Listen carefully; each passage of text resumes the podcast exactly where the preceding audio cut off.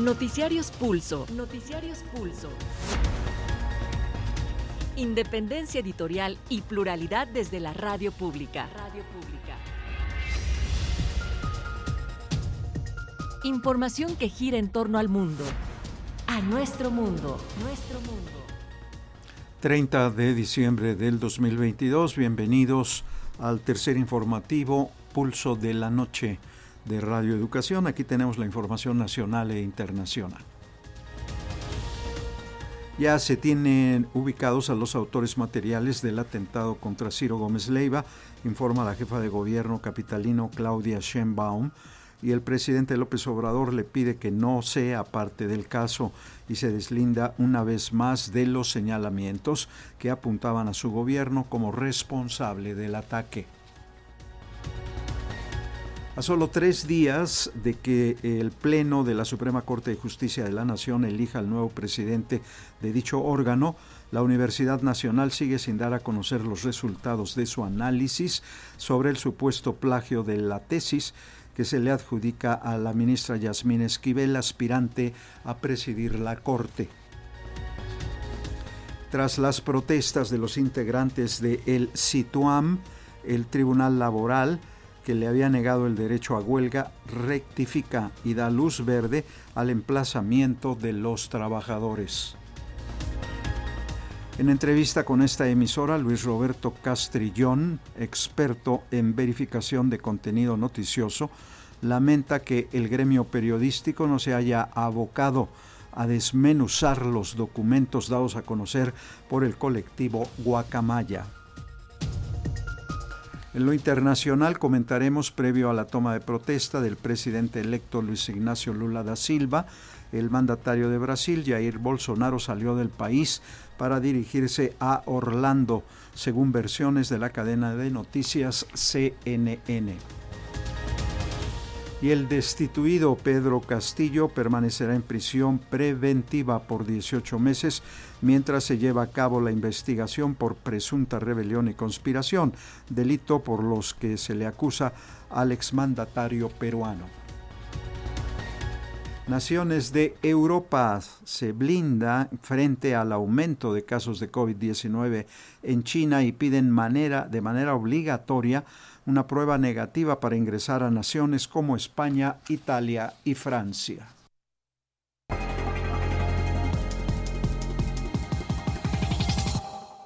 Les invitamos a ir al detalle de la información. Poco antes de que la policía capitalina diera a conocer esta mañana que había asegurado uno de los vehículos que participaron en el reciente atentado contra el periodista Ciro Gómez Leiva, la jefa de gobierno capitalino, Claudia Sheinbaum, informó que ya se tienen ubicados a los autores materiales del ataque. En el marco de la conferencia de prensa matutina en Palacio Nacional, la mandataria capitalina explicó que no se ha dado mayor información al respecto por la cautela que requiere la investigación correspondiente. Por su parte, el presidente Andrés Manuel López Obrador instó a Sheinbaum Pardo a no quitar el dedo del renglón en las pesquisas, pues dijo, este caso es muy importante en lo que se refiere a la libertad de expresión. Que no quede ninguna sospecha, dijo el jefe del Ejecutivo en alusión tácita a las versiones que apuntan al gobierno federal como autor del ataque contra Gómez Leiva. El presidente Andrés Manuel López Obrador pidió a la jefa de gobierno de la Ciudad de México, Claudia Sheinbaum, no dejar de lado las investigaciones sobre el atentado en contra del periodista Ciro Gómez Leiva. El mandatario dijo que es muy importante que se mantenga informada a la opinión pública sobre este hecho, a la vez que se comprometió a garantizar la libertad de prensa y de expresión. Que por cierto, aquí está la jefa de gobierno y de manera respetuosa le pido que no se deje la investigación sobre lo sucedido con Ciro Gómez Leiva, porque yo quiero estar informando aquí. Es un asunto muy importante. Eso este, en su momento se informa, pero no lo podemos dejar porque este, ninguna sospecha. Nosotros no reprimimos a nadie y queremos saber qué sucedió. Por su parte, la gobernante capitalina dio a conocer algunos detalles del atentado en contra de Gómez Leiva ocurrido hace dos semanas y aseguró que no habrá impunidad. Como ustedes saben, se tiene identificada una motocicleta y algunos vehículos, no solamente uno, sino vehículos que participaron en el evento. Hay una ubicación de dónde está este vehículo y de las personas, eh, digamos, de los autores materiales. Para Pulso de Radio Educación, Carlos Calzada. El reloj corre y la designación por parte del Pleno de la Suprema Corte de Justicia de quien habrá de presidir el máximo tribunal de justicia del país es inminente. Pese a la premura de las autoridades de la UNAM, siguen sin informar el resultado de su análisis sobre la acusación contra la ministra Yasmín Esquivel, aspirante a convertirse en presidenta de la Corte, acusada de plagiar su tesis de licenciatura. El próximo lunes 2 de enero de 2023 a las 12 del día se llevará a cabo la elección del presidente de la Suprema Corte de Justicia de la Nación y del Consejo de la Judicatura Federal. El nuevo presidente sustituirá al ministro Arturo Saldívar Lelo de la Rea y en los próximos cuatro años estará al frente del máximo órgano judicial del país. Cinco son los candidatos que buscan presidir la Corte y para obtener el cargo, el nuevo presidente debe tener la mayoría de los votos de los once ministros que componen el alto tribunal. Entre los aspirantes se encuentra la ministra Yasmín Esquivel, quien en días pasados fue exhibida por presuntamente plagiar su tesis de licenciatura. De acuerdo con reportes periodísticos, la tesis de Esquivel, presentada en 1987, es un plagio de otro trabajo presentado en 1986. La ministra afirmó que ella comenzó a elaborar su tesis en el año 1985 y que en todo caso ella sería la víctima de plagio. Para dar su veredicto, la Facultad de Estudios Superiores Aragón de la UNAM, en donde estudió Esquivel, convocó a los interesados a manifestar lo que a su interés corresponda antes de las 12 del día del 29 de diciembre de 2022. Con la información recabada, las autoridades universitarias resolverán este caso, lo que podría ocurrir de un momento a otro. Para Pulso de Radio Educación, Sosimo Díaz. Ante el virtual olvido informativo en que se ha asumido el hackeo sufrido por la Sedena a manos del colectivo Guacamaya, el experto en verificación de contenidos noticiosos Luis Roberto Castrillón habló con Radio Educación acerca de la falta de un mayor análisis y difusión de este relevante hecho por parte de los medios. Asimismo, el especialista integrante de la organización Verificado se cuestionó sobre qué pueden esperar los ciudadanos de a pie en cuanto a su información privada si la Secretaría de la Defensa Nacional fue objeto de un ataque cibernético como el que comentamos. Para empezar, estamos hablando de una filtración que es mucho mayor en términos de número de datos que los Panama Leaks, que fueron una de las más impresionantes a nivel internacional. Y aquí solo estamos hablando del caso México estrictamente con los archivos de la Sedena. Entonces, eso me parecía que era suficiente para que los medios periodísticos, para que el colectivo periodista en México uniera esfuerzos y trabajara en conjunto en el análisis de esos datos para irlos presentando bajo un estricto cuidado, un trabajo de verificación y con toda la posibilidad de que el público pudiera entender qué era lo que estábamos viendo y el impacto que esto pudiera tener, lo cual no ocurrió. Es decir, otra vez vimos a cada uno de los medios periodísticos que llegaron a tener acceso a los datos, cada quien haciendo su análisis, cada quien con base en sus propias agendas y en las propias líneas editoriales que tienen, lo cual, vamos, hay una completa libertad para cada, medio haga lo suyo, ¿no?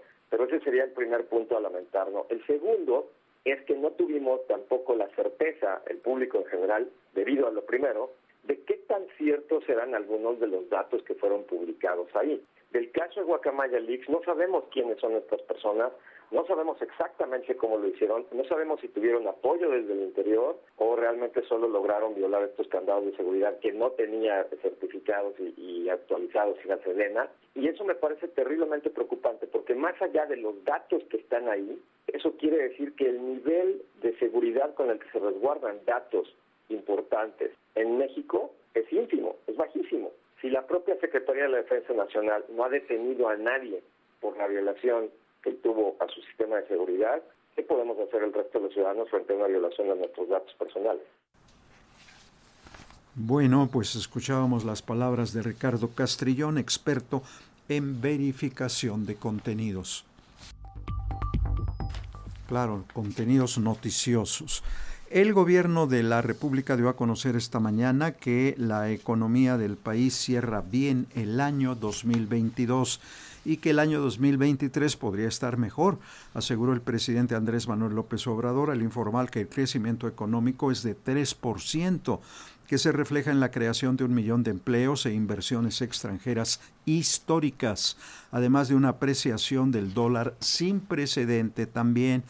En su última conferencia matutina del año, el jefe del Ejecutivo admitió que la inflación anual llegó a 7.8%, por lo que dijo se debe seguir vigilando ese aspecto.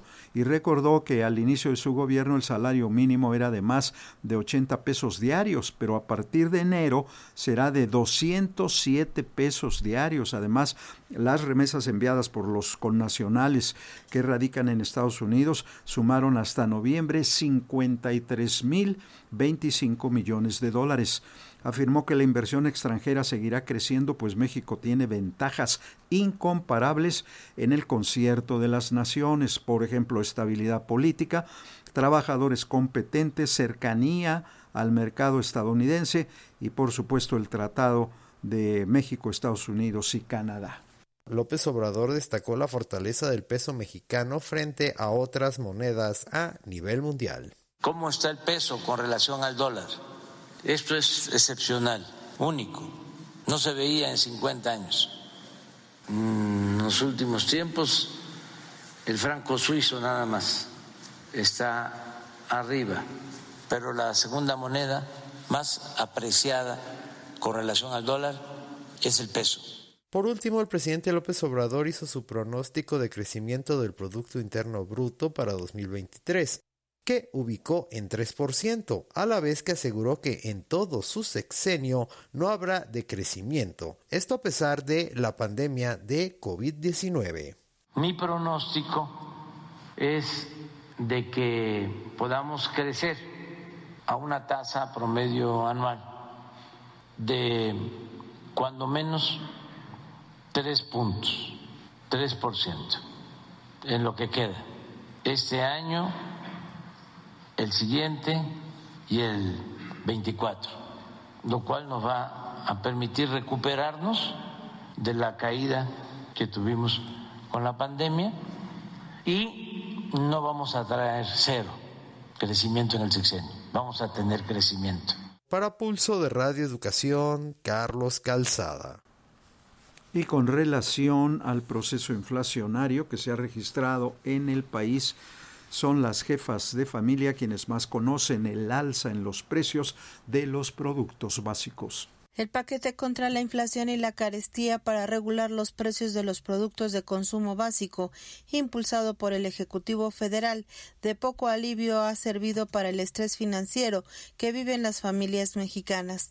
A pesar de que se reporta una baja en el precio de algunos productos y servicios como la cebolla, tomate verde, papa, aguacate, electricidad, al tiempo que se logró establecer un incremento del 20% al salario mínimo, el Via Crucis para las familias mexicanas amenaza con prolongarse cuando menos en el primer semestre del 2023, advierten algunos analistas. Sin embargo, son los consumidores los que día a día resienten este problema y enfrentan una inflación que cerrará este año en 7.77% en términos anuales. Se alcanza menos, pero se han incrementado mucho. La carne, la leche, los productos básicos. Sí, en la canasta básica bastante han, aumentado los precios. Uh, si le contara, gasto como unos 300 pesos más. Para Pulso de Radio Educación, Verónica Martínez Chavira.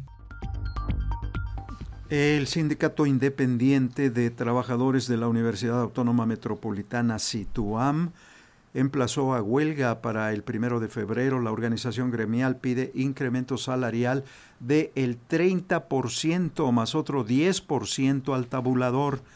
El Tribunal Federal de Asuntos Colectivos de la Ciudad de México dio entrada al pliego petitorio del SITUAM, a pesar que días atrás el mismo organismo había informado que el sindicato no podía emplazar a huelga porque pertenecía al apartado B del artículo 123 de la Ley Federal del Trabajo.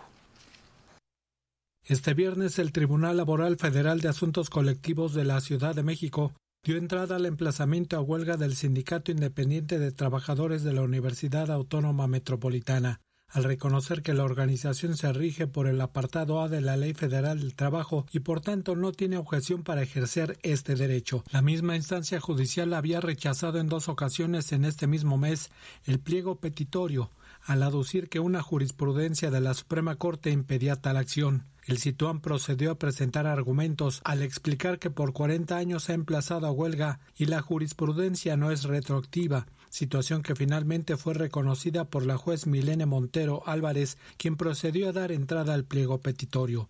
La dirigente del CITUAM, Abigail Pamela Gómez Suárez, anunció la determinación judicial, por lo que en breve comenzarán las negociaciones en la Casa Abierta al Tiempo. El tribunal ya reconoció que pertenecemos al apartado A del artículo 123 y no al B como ellos hacían suponer por una mala interpretación de una jurisprudencia. Debe quedar claro, compañeros, que lo que le querían aplicar al sindicato es una jurisprudencia que salió el 11 de diciembre del 2022 y que evidentemente no aplica para los trabajadores del CITUAM porque tenemos una contratación colectiva desde hace más de 40 años.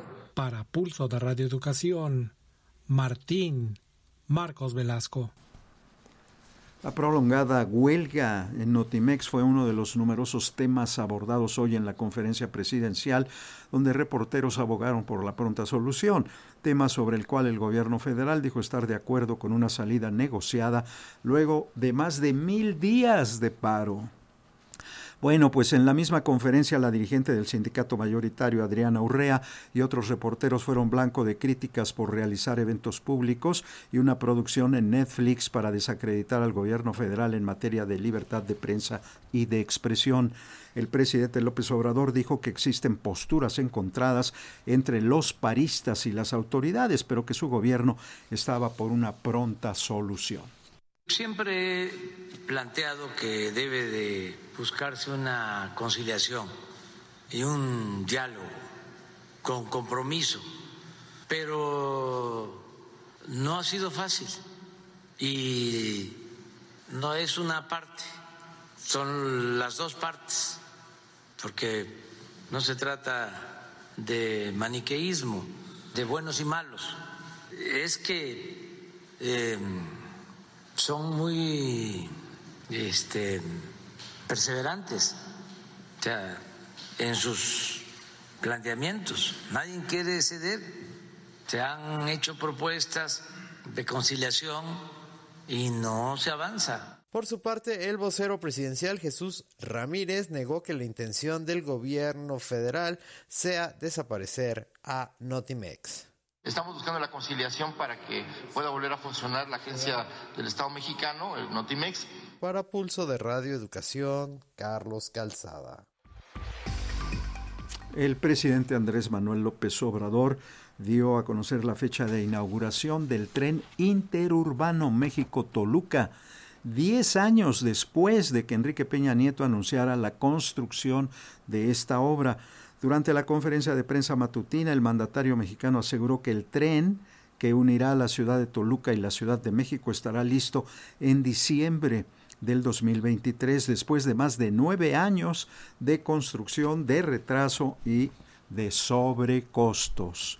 Sobre este tema, Jorge Nuño Lara, secretario de Infraestructura, Comunicaciones y Transportes, informó sobre los avances de la obra, la cual reducirá el tiempo de traslado de dos horas a 39 minutos. El gobierno federal aseguró que en diciembre de 2023 ya estará en operación el tren interurbano México-Toluca. El secretario de Infraestructura, Comunicaciones y Transportes, Jorge Nuño, dio a conocer los avances de esta obra que se inició en el sexenio del entonces presidente Enrique Peña Nieto. El tren interurbano México-Toluca cuenta con 84 kilómetros de longitud y fue dividido en cinco tramos o paquetes para su ejecución. Desde su inicio, eh, la construcción de la obra está a cargo del Gobierno de México y para su ejecución se dividió eh, de la siguiente manera. Los tramos 2, 4 y 5 o paquetes están a cargo de la Secretaría de Infraestructura, Comunicaciones y Transportes y el tramo 3, que corresponde al tramo de la Ciudad de México, está eh, en construcción por parte del Gobierno de la Ciudad de México. El financiamiento de la obra fue de 100% federal. Por su parte, el gobernador del Estado de México, Alfredo del Mazo, dijo que una vez concluida esta obra, el tiempo de traslado de Toluca a la capital del país se reducirá de dos horas a 39 minutos. Esto nos permite que eh, aumentemos el número de pasajeros que vienen a la Ciudad de México de manera más eficiente. Se calcula que más o menos 700 mil personas se movilizan diariamente entre ambas zonas, entre esta región del Estado de México y esta zona eh, poniente de la Ciudad de México. Para Pulso de Radio Educación, Carlos Calzada. Y en este mismo sentido, la jefa de gobierno de la Ciudad de México, Claudia Sheinbaum, presentó los avances de la obra en la estación observatorio donde terminará el recorrido del tren interurbano. La mandataria informó que la obra está actualmente en un 63,63% y contará con siete estaciones. Tres de ellas corresponden a la capital, o sea, estarán aquí en la capital, Santa Fe, Vasco de Quiroga y la terminal observatorio. Posteriormente, Schenbaum informó también que aunque el metro y el metrobús operarán mañana 31 de diciembre como día festivo, habrá apoyo para quienes acudan a la celebración de fin de año con Los Ángeles Azules. Pasamos a la información internacional. El mandatario saliente de Brasil, Jair Bolsonaro, se despidió mediante un video, luego de que mañana dejará la presidencia. Aunque en su mensaje Bolsonaro no se refirió a su asistencia a la ceremonia de investidura de Lula da Silva, la prensa local confirmó que ya viajó a los Estados Unidos acompañado por su esposa y varios asesores, por lo que es un hecho que no entregará la banda presidencial este primero de enero, rompiendo así una tradición del traspaso presencial de mando. Tenemos detalles de esta información con la agencia AFP. rumbo a Estados Unidos dos días antes del fin de su mandato y de la investidura de Lula da Silva. Los principales medios brasileños dieron cuenta de su partida luego de que el mandatario se despidiera en una transmisión en vivo por sus redes sociales sin mencionar el viaje. Sí, llegué aquí. Teve un propósito. Si llegué aquí fue por algo.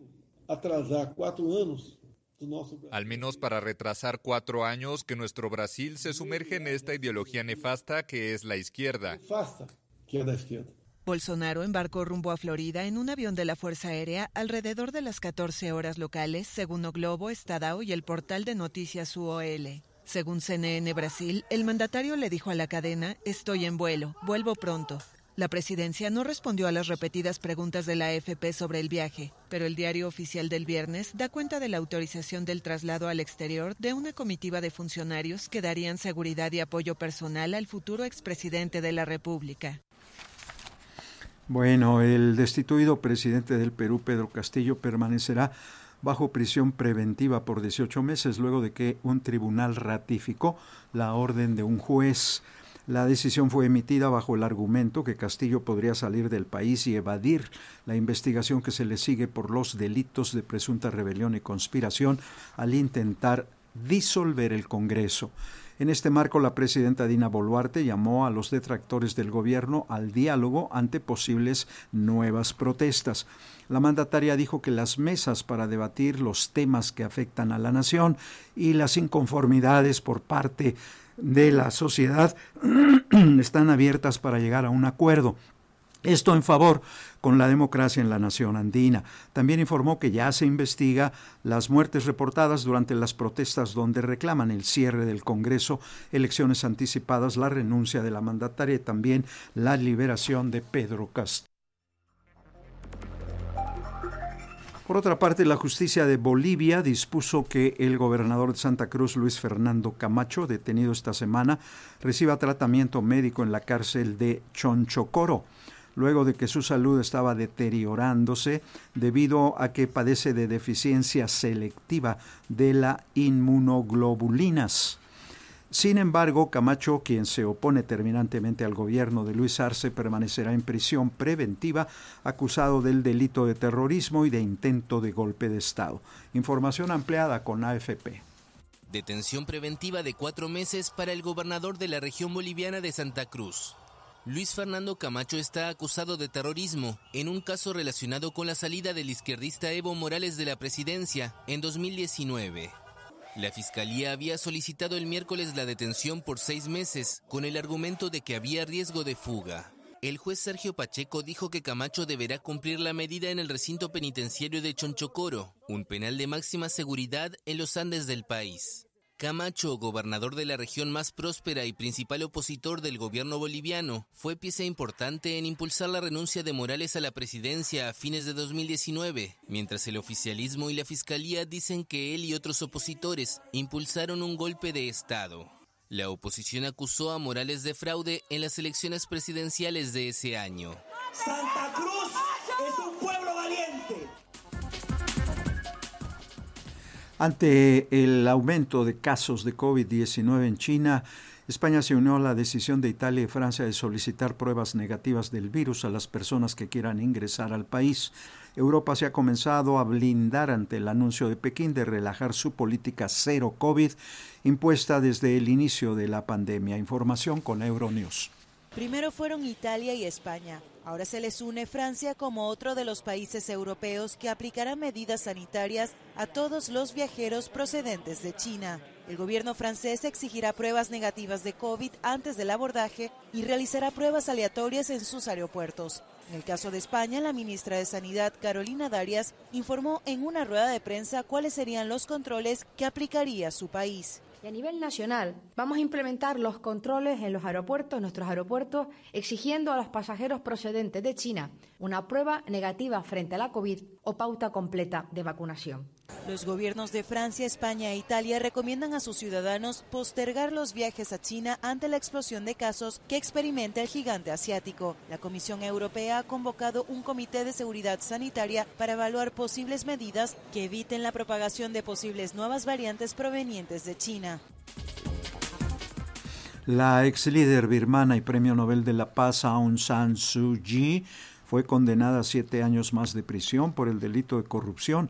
Con esta condena, la opositora al gobierno elevó a 33 los años de pena luego de ser derrocada en febrero del 2021. Un tribunal de la capital Naipidau, desplazado al centro penitenciario donde se encuentra aislada, reconoció a Aung San Suu Kyi culpable de cinco cargos de corrupción que pesaban contra ella y contra el expresidente Win Mint. Además de corrupción, la Nobel de Paz birmana, derrocada por un golpe militar en febrero de 2021, también ha sido condenada por fraude electoral, violación de secretos de Estado y de las restricciones anti-COVID, sentencias ridículas a juicio de todos los expertos y observadores independientes. A la espera de que Aung San Suu Kyi pueda purgar parte de su encarcelamiento en residencia vigilada, el fin de su largo juicio, un simulacro según las ONGs de derechos humanos, abre un nuevo periodo de incertidumbres en Birmania con la perspectiva de unas aleatorias elecciones prometidas por la Junta Militar en búsqueda de legitimidad. El ejército ucraniano liberó una aldea en el Donbass donde fuerzas rusas mantenían ya el control. En medio de esta guerra, los ucranianos enfrentan el desabasto de energía eléctrica previo a la llegada del Año Nuevo. Euronews informa. Ucrania se prepara para recibir el año nuevo en medio de apagones y bombardeos aéreos rusos contra su infraestructura civil, mientras el frente parece estabilizarse por el momento. La situación energética es crítica en varias regiones, especialmente en Gerson. Algunos de sus habitantes deciden quedarse pese al peligro. No nos vamos a trasladar a ningún lado. Hemos nacido aquí, hemos vivido aquí y viviremos aquí. Vivimos del agua, tenemos agua. Gracias a Dios el agua nos rodea, así que de algún modo sobreviviremos. Paralelamente, el Ministerio de Defensa de Rusia informó este viernes de que continúa con éxito su ofensiva. Las autoridades ucranianas se movilizan para mantener en calor a los afectados. Ahora estamos planeando suministrar generadores. Nos han llegado solicitudes para el suministro de 400 aparatos de calefacción con el fin de que podamos distribuirlos entre la gente. Según Kiev, las Fuerzas Armadas ucranianas derribaron 54 misiles y 11 drones de ataque en las últimas horas. Ya nos vamos. Queremos agradecer el favor de su atención a Pulso de la Noche de este 30 de diciembre del 2022. Participamos en la Coordinación Nacional Raúl García, Coordinación Internacional y Realización Gabriela Pérez, redacción de notas Carlos Padilla y Manuel Mora, grabación y edición de las mismas Raúl Núñez en los controles técnicos en la cabina Vasconcelos, Arturo Mendoza y Ramiro Romero, Tania Nicanor y Roberto Hernández en redes sociales. Les saluda José Luis Guzmán. Gracias. Buena noche.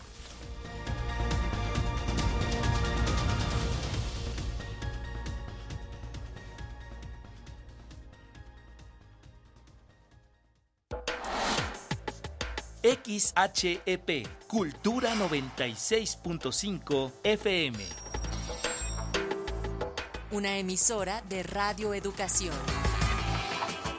La Radio Cultural de México. Transmite con 6.000 watts de potencia en la Ciudad de México.